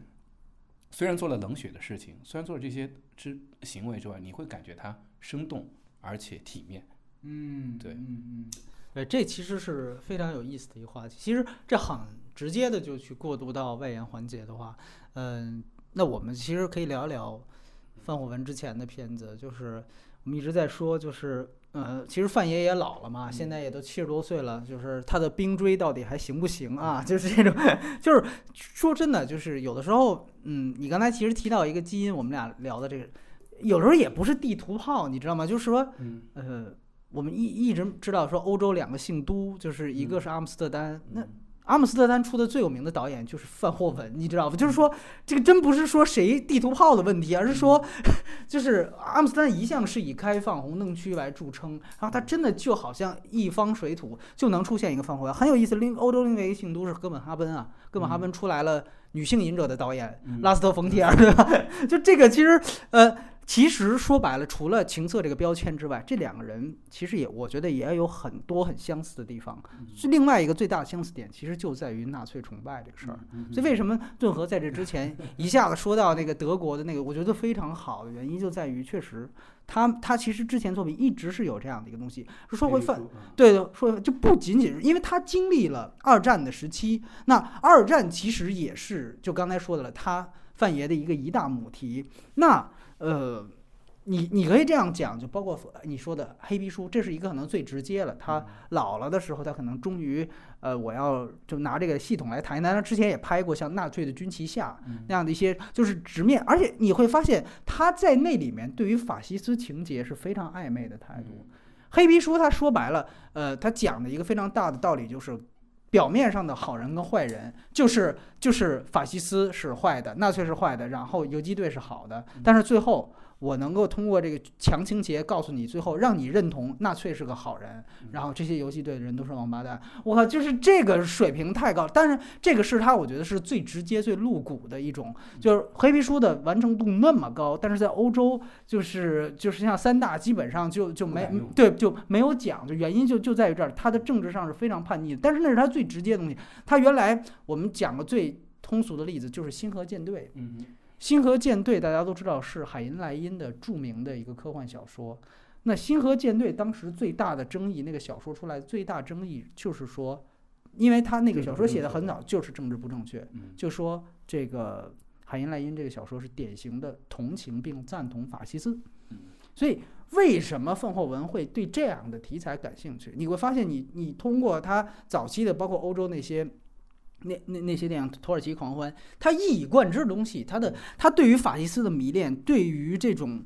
不正确的这种就是违反社会道德、违反政治不正确的这种东西，他其实充满了一种一种一一种一种向往，就是甚至是这样的，可以这样说，呃，本能之前我们刚才呃因为谈到的女主角人设的时候，其实谈到过那个事情，就是。其实本能在拍摄的时候是招来了巨大的争议的，呃，争议在哪儿？是因为呃，我不知道顿河还记不记得，就是沙朗斯通他是一个双性恋嘛，那他当时他拍摄的一个一个巨大的外景地是是打算是在这个旧金山，因为我们知道这个旧金山啊，就是熟悉美国西海岸文化都知道，那个其实是它三分之一都是 LGBT 人口，呃，它基本上是人家的一个大本营。结果呢，等于是因为那个片子说白了吧，就是他原来的剧本就是讲的一个双性恋，一个 LGBT。呃，是连环变态杀人犯的一个事儿。那当然，你在人家那拍，他们就觉得就是巨大的冒犯，就觉得你为什么要黑？你这是在黑我们，你就是在黑 LGBT。你不光黑我们，还跑到我们这儿来拍。所以呢，对挑衅，对属于啊，就是说你在欧洲过过瘾就完了，对吧？你过来。所以当时呢，他拍摄的时候，如果大家看过本能花絮的话，就知道，呃。那个是旷日持久的，在他片场外面就是不断的游行的方法，就是你你不是拍戏需要安静吗？我我我我我就闹，我我就吵的你你没办法开工，我我就使用各种办法。所以当时后来没办法呢，就是说也是有别警察就是去去保护啊，或者说是最后没办法剧组出来一个声明。然后呢，其实你会发现现在可能大家看到版本都是他后来的导演剪辑版，但其实他最初的版本，呃，其实弱化了很多沙朗斯通这个人设。其实他原原剧本也也也比他拍出来的那个双性恋那个人设的色彩啊，要和那个世界联系的要更紧密一些。但是后来也就是因为这样的一个社会性事件嘛，招来的争议，所以他大大减弱了。所以现在好多人一想本能，其实都要模糊，而说哎，这沙僧通是双性恋吗？其实他呃，你看完整版是有的，包括他在道格拉斯面前，他跟一个短发的女孩两个人接吻，对吧？这个其实，所以你你从这个情节，你就会去去去想他，你就明白，就是说他确实是有这样一层，就是说把闺蜜变炮友，然后踹掉她老公这样，他确实可能是有这样的，因为他的东西是一以贯之的，所以这个我觉得是是是本能，当时他其实的一个一个一个非常，但说句实话，你现在去想。呃，我觉得那个也是社会团体某种程度上的过于敏感。嗯，因为弱势群体容易敏感。对我个人觉得，其实那个。那个角色，你真的是觉得那个角色在黑沙朗斯通吗？虽然当然那是一个好莱坞的商业片，所以最后坏人一定要得到惩罚，对吧？这个是毫无疑问。但是其实那个片的通篇你不觉得就是一个小丑和蝙蝠侠的关系吗？就你看完那个片子会极大的对这个沙朗斯通这个角色产生崇拜的感觉，甚至会有这样的感觉：怎么会可能说觉得这个这个这个角色是是一个婊子或者怎么样？那不可能的，就是这个。所以就是我我还是觉得就是。范霍文的作品其实远没有呃很多人想象当中那么低级，就是说 OK 这里面反派就是反派，呃那个那那个黑就是黑，他绝对不是这样。就是说某种程度上，其实是他这里面的这个主角的人设，其实仍然是延续着上斯通啊啊，所以呃我觉得就是我因为我是前几年那个那个又看了一遍。本能，我我我觉得我也很推荐大家，因为我知道本能在中国它太特殊了，因为那个时候中国刚刚是一个改革开放的时候，然后这个几乎就是一个三级片，一个一个黄片的一个一个代言，就是说，呃，包括像黄建新拍背靠背脸对脸，最后那个情节就是因为那个电影院放了场本能，所以就把警察招来了，然后那个那个牛振华搞掉了他的竞争对手，就都可以以这个作为一个三级片毛片的一个符号了，对对对对对对对，就是。这个当然，这个跟中国国情是特别有关。但是我我觉得，如果大家因为现在也过去这么多年了，完全可以再以一个平和的心态，别别脱了裤子看，就是说以一个平和的心态再去看一遍，你会发现那个片子有太多高级地方。当然，我刚才说到的像追车戏，包括像这种双性恋的情节，其实我觉得都非常有意思。首先两个，一个原因是就是我刚才说了，确实我没有波米对于。保罗·范霍文对于那个他的导演的 全部作品系作品列表那么熟悉，但是有两个我觉得我可能还是有一点有有一个刚刚在听的一些想法，我觉得他跟可能跟拉斯冯蒂尔不太一样。你说到了欧洲的信都，对阿姆斯特丹是其中之一。呃，我记得我去阿姆斯特丹背包客的时候，跟房东也聊过这个事情，他有讲到聊过范霍文吗？不是不是是聊过信都，聊过新都这件事情，他有讲讲到红灯区其实很少本土人去消费，因为觉得如果还要花钱来办这事儿，实在是把性当做一件。太大的，挺重要的，太太太大的事儿了。我觉得这个观点，他他说主要是游客嘛，对，变成一种文化，变成一个什么？我是想在呃，就是因为他们相对来讲不把这件事情看得那么重要，于是他有两种方式，因为他们比可以比较公开或者比较比较深入的去做这件事情，那可能就两两就有两个维度，一个维度是把性当做工具来讨论，像你说的，不管是。这个政治话题也好啊，惊悚惊悚类型也好啊，他们其实是以这个作为一个入口工具、叙事工具。呃，就像你说的，可能本能到我们这儿来的时候，我们当时的环境下会会强化它那一面，而忽略了它只是作为工具呈现某种内容的一个工这个层面。第二个可能就像拉斯冯蒂尔，他可以在性的这条路上走得非常远，去探讨男女的关系。去探讨性性对人的影响，对他可能就直接在这条路上会走走走得远一些了。你就是这两类可能对我们来讲都比较相对来讲都比较陌生一点，就我们可能也就到情感关系到点到为止了。这个可能是由我们的创作和制作环境决定。第二个，我是觉得关于政治这件事情。呃，我你刚才说到黑皮书啊，黑皮书，我现在因为印象最深的一点是我为纳粹染鸡毛了，对吧？对不对？这已经是一个非常非常暗，像你说的，可能是一个暗喻性质的一个东，就隐喻性的一个东西了。其实我是觉得，呃，主流的价值观，欧洲主流价值观是平等，是自由，对吧？这个是无毋庸置疑，这是非常正确的一个价值观，嗯而且也是所谓现在讲到的欧洲正确、政治正确以及带来的一些问题。嗯呃，但是有一个有一个特别奇怪的，我觉得从从所有的人，呃从大多数人来讲，只有两种崇拜，一种是强权崇拜，一种是平权崇拜。嗯，呃，但是有意思来讲的话，我记得你看过，应该看过林肯吧，对吧？那对所有的平权崇拜，平权的实现是强权的人对对对对，带赐予的赐予的，对赐予的，或者他们来实现的。那我觉得，呃，所以我是觉得这句话可能也有一点政治不正不正确，但是我觉得能确实可能人群会因为种种原因分为庸众和精英嗯两个行列。呃，我们所有成人人的权利都应该是平等的，但这并不能抹杀人和人之间在在这个全方位的全全方位的一个差距吧。如果我们如果我们承认这个世界有天才存在，我们就应该有承认有精英阶层的存在。那么这个阶层，我觉得很很正常的，从嗯心理上来讲，都是属于强权崇拜类型的。当然，他可能走得更远啊，比如说纳粹，他也会认为，不管他是个人是什么成长经历导致了，他会导致劣等民族不应该不应该存不应该存在，那就那就属于在那条路上 走得远了。执行 对对，那是执行层面，你不能把你的想法是真正大规模执行出来。对对，因为这样的话就会就会真的是走得太远了。但是我觉得保罗·范霍文在某种程度上保留了他对于对于精英、对于这种强权的，哎，崇拜，对对对，至少是欣赏吧。我觉得到这个角度，呃，是允许他有人的这个呃这个态度的。我们回到不管是本能也好，本能就像为什我们说到为什么是双性恋，其实我刚才你在说的时候，我也回想了一下，我觉得嗯双性恋这个事情也挺好解释的。嗯，因为不管是男性还是女性，对于其他来讲就是，对吧？就操了全世界，啊对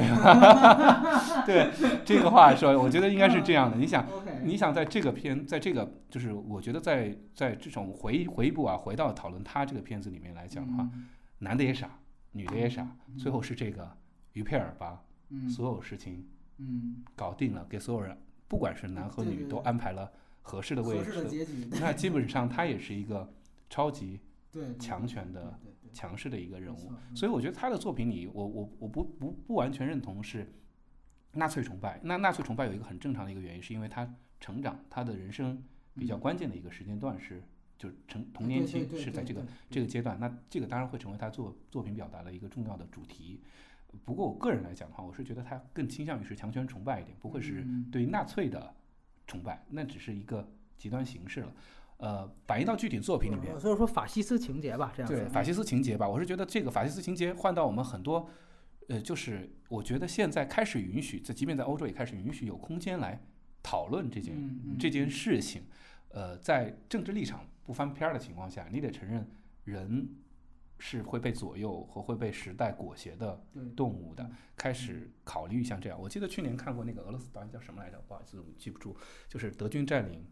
啊，好，那个索科洛夫索嘛，科洛夫的德军占领这个呃卢浮宫，卢浮宫，对吧？我觉得这个有这个那篇那片子里面，对吧？你现在一想就很有意思。他讨论的那个一个俄国人会这样的讨论问题，是是是，嗯，最后是一个法国人和一个德国德国军官两个人拯两人拯救了整个欧洲的历史文化。德俄我们俄俄国人赢了一切，却把所有的老呃所有的老老本儿全丢了。所以我觉得可以有不同的角度来看那个时代，也是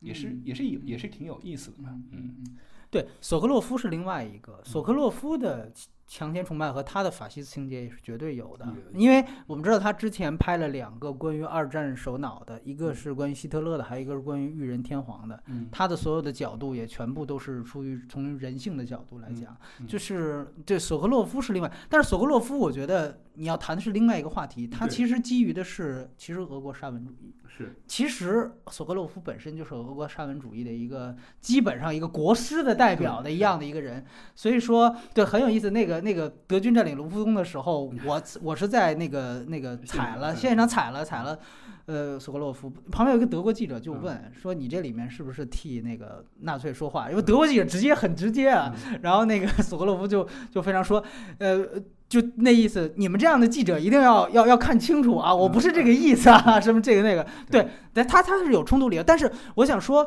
呃，就包括像拉斯特冯提尔，我们都知道他之前在戛纳那个事情嘛，他直接就说了嘛，他说同情并理解希特勒，对吧？然后就滚粗了，对吧？但是你去真正深入的去理解女性引者讨论的事情，你会发现他其实就是他表达的某种程度上就是你说的强权崇拜，对，包括他对于比如说里面很小的细节，比如说对于。恋童癖的这样的一种同情视角，甚至是给他建立了很完整的一套他的这个这个悲悯对于这样的一个群体的，你会发现，呃，确实，呃，某种程度，如果他们有相似性，我们我们聊共性的话，就是他跟范霍文这几个人其实都有对于欧洲，就是在一个长期在二战之后多达半半个多世纪的这种空前的政治正确的一种。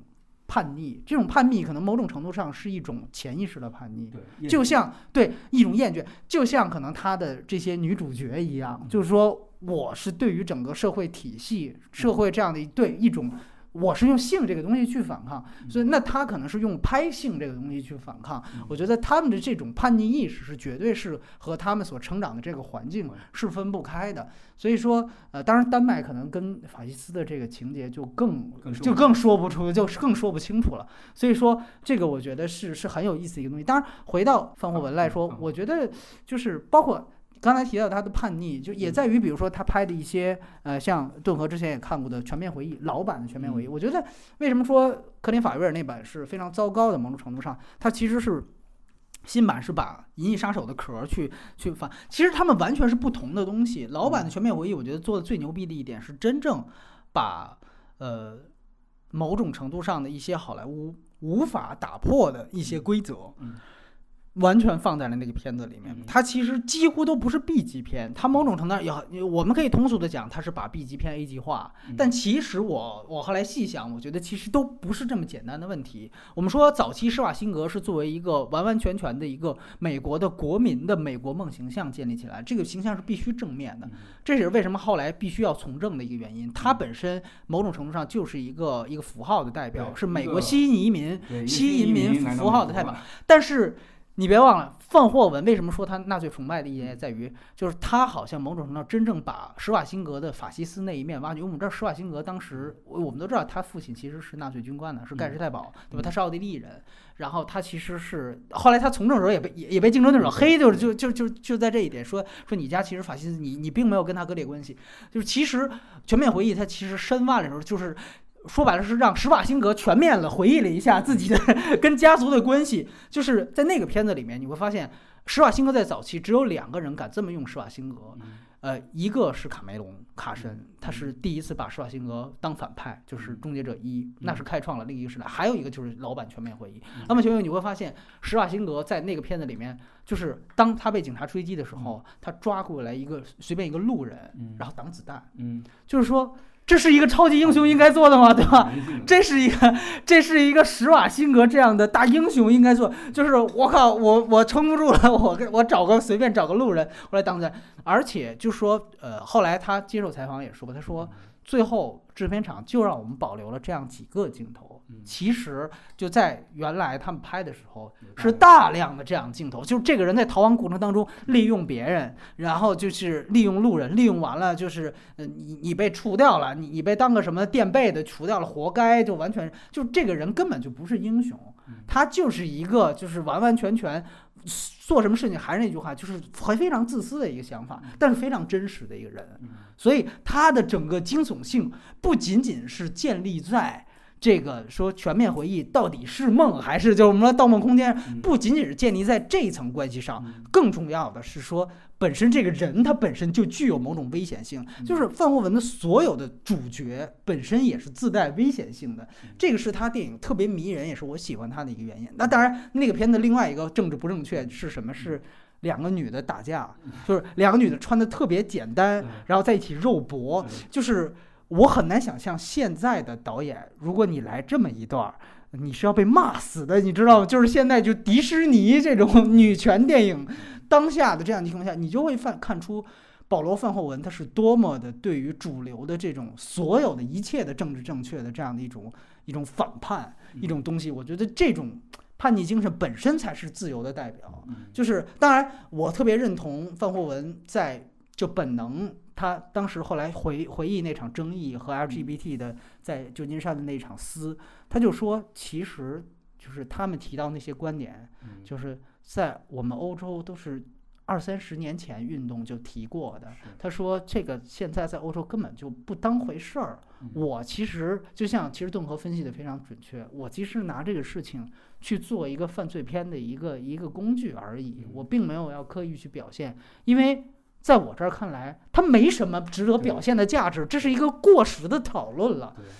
但是你们揪着这个事儿不放，他就他其实他当时他那个采访出来流露这种状态是觉得特别特别奇怪、特别诧异，他不愤怒，他他只是觉得就是咱咱们根本不在同一个频道上，你明白吗？就是那种感觉，所以呃，确确实实你会发现，这也为什么可能范霍文拍了拍拍了好莱坞拍了几部，最后又回去，就回到欧洲，就你你会发现其实。就是为什么老说好莱坞本质上是很保守的，美国作为一个清教国本身是很保守的原因可能在这儿，就是你真来一个阿姆斯特丹的导演，他你会发现他其实有的时候是，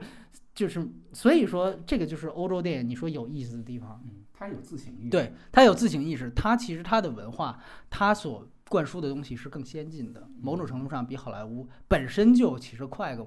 起码是五到十年，就是在在在在在这个层面上，对，所以我觉得，呃，这是这是很有意思的一点。嗯、你聊聊看。你刚才说到一个，嗯其实我其实其实黑皮书也一样哈。黑皮书其实我有印象的在于，嗯他到最后的时候，确实像你说的，最后纳粹有某有某种让人同情的点，游击队反而都是呃，对对对，奇怪的人，当然也是一个女主角穿梭其中，对吧？哎？当然的。他这个就是这个属这个属性，我我刚在想一件事情，我是觉得保罗保罗范霍文，我们说到他拿性的影片做工具，最后都是觉得能够双性恋能够搞定全世界，对吧？然后这个这个事情之外，我还在想一个，就是我们刚才也讨论了一下关于强权也好，精英也好，我是觉得他的作品里面比较愿意面对人性丑恶的一面，而且面愿意去讲。嗯，呃，人为了达到目的，其实都是不惜一切手段的，嗯。就是这个是精英也好，嗯。庸众也好，都会去这么做的。嗯。我们一我我们在想“自私”这个词，我是觉得所有的人都是自私的，就是你所做的每一个行为嗯。都是呃，就是趋利避害，为了自己的利益的最大化，这点我们得承认。只不过牛的人把这件事情干成了。哎，就执行力很高是对，吧？执行执行力很高，办成了。啊所以，当在这个过程中，你就会觉得政治不正确，哎，怎么会让路人挡子弹啊？还有，我是刚想说的，在这个片子里面，就是在在它里面，你哎，好像人物刚刚对这个邻居从他是罪犯变成了哦，原来你们是伙伴，刚刚对他产生了一点同情和接受，你怎么就把他弄死了？就是是就是，我是觉得他是完全站在。对人人本身的一个呃趋利避害和利益最大化的一个一个认可的基础上，说白了就是呃呃呃非贬义的自私，吧？对非贬义的自私。那么在这种情况下，他他承认，你如果把事儿办成了，就是就是牛逼，是就是牛就是牛逼人物。是嗯、我觉得欧洲的话给了作者导演更坦荡面对这些的机会，嗯，这就是。不过，如果说到保罗·范霍文的话，我是觉得他到七十岁这个阶段，嗯，还保有如此强劲的创作哦冲动，冰锥还还仍然冰锥还是管用。这很有意思。但说句实话啊，我在听你聊精英啊，聊这些强权崇拜的关系的时候，我也不断的想到你的前老板，你知道吗？你觉得他某种程度上有没有这样的思想意识呢？我觉得老板是精英，是毋庸置疑的。嗯嗯我觉得其实，呃，其实这么说吧，我其实你要说这个话，我在想到，不要说真正的牛逼的精英了，即便是你面对比你糟糕的，嗯，或者说比你相对来讲，我们就说全方位再差一点的人吧，嗯你内心里的这种不优优越感啊，都是都是存在的。对，所以我觉得，如果要让这个人真的能怀有济世之心，怀有某种一个方面是伟大，第二方面就是伪装的好。我我回我回头会想到李安的作品，他真的是把他所有的呃怀疑、蔑视，嗯，我个人我我很我还是很喜欢他的作品，我觉得是隐藏的很隐藏的很好的包括对于宗教的态度你提到你提到了保罗范后文，他对于天主教，我觉得这种就是他有某种某种戏讽的对对意味在，但是他最后也会有一点点反思。我是觉得那个他的邻居在最后临别的时候跟他嗯说的那一句话，我觉得在某种程度上也代表宗教的一个一个意味吧。我是在你之上的，你好，你对赢，你对。但但我觉得，我我我刚才想说这个观点，就是我觉得精英阶层的话是能意识到这件事情的，只是取决于他愿他愿愿不愿意意接受，愿意对对怎么做而已。呃，我我明白为什么这个顿河事业上能如此成功了，就是因为我呢，就是问了一个问题，他答了半天，我都找不着跟我问的问题的相关之处，很很很会答，很很很会答问题，这原来也是记者出身。呃，但是我是觉得，确实，你既然好吧，你拐到了李安哈，然后我觉得确实，呃，当然，当时你记得，虽然删了八十五分钟，但是黑皮书是紧接着李安呃的那个《色戒》上映的，然后当时的宣传方很简单的一句宣传语就是说这是欧洲版的《色戒》。嗯啊这个我觉得可能是因为我们这是非常直给的一吸引眼球，但是我觉得恰巧是可能是最歪打正着的一个很恰当的一个，就叫形容黑皮书的某种程度上的一个一个。但是后来我查了查，就是其实黑皮书是后上的，但其实论拍摄时间，黑皮书早于色戒。对对对对对。但是我觉得呃很有意思，就这两个